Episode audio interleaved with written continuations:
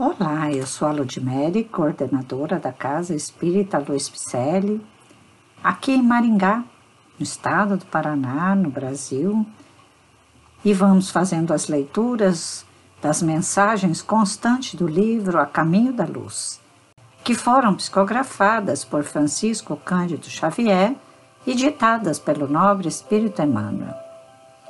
Na sequência do capítulo 23, o século XIX, temos o subcapítulo Provações coletivas na França.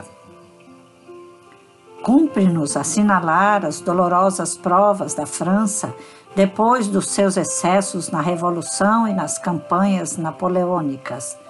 Depois das revoluções de 1830 e 1848, mediante as quais se efetuam penosos resgates por parte dos indivíduos e das coletividades, surge a Guerra Franco-Prussiana de 1870.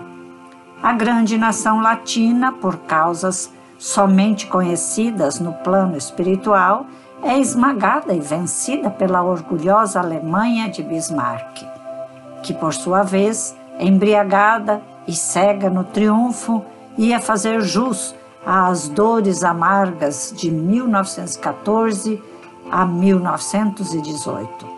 Paris, que assistira com certa indiferença às dores dos condenados do terror, comparecendo aos espetáculos tenebrosos do cadafalso e aplaudindo os opressores, sofria miséria e fome em 1870, antes de cair em poder dos impiedosos inimigos em 28 de janeiro de 1871.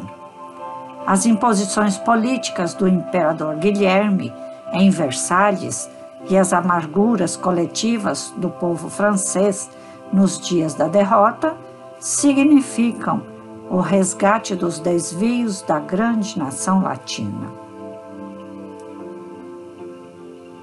Este livro é maravilhoso mesmo, né? Por isso é importante ler parte por parte. Estaremos fazendo a leitura na íntegra deste livrinho e estamos desde o seu antelóquio até o 25 capítulo, ok? Estamos quase acabando.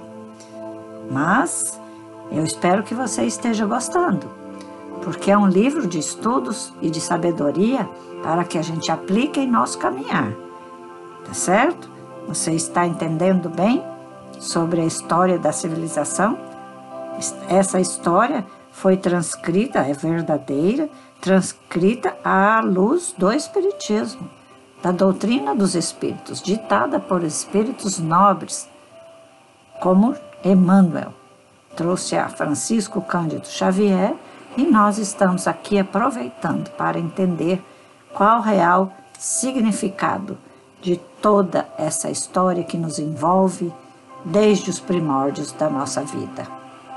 Porque estamos aqui reencarnando e reencarnando, não é? Quem sabe já estivemos presentes lá, certo? Visite nosso site para você saber mais sobre a nossa casa. www.celpifempicele.com.br Te aguardo para o abraço. Fiquemos todos em paz. Que assim seja.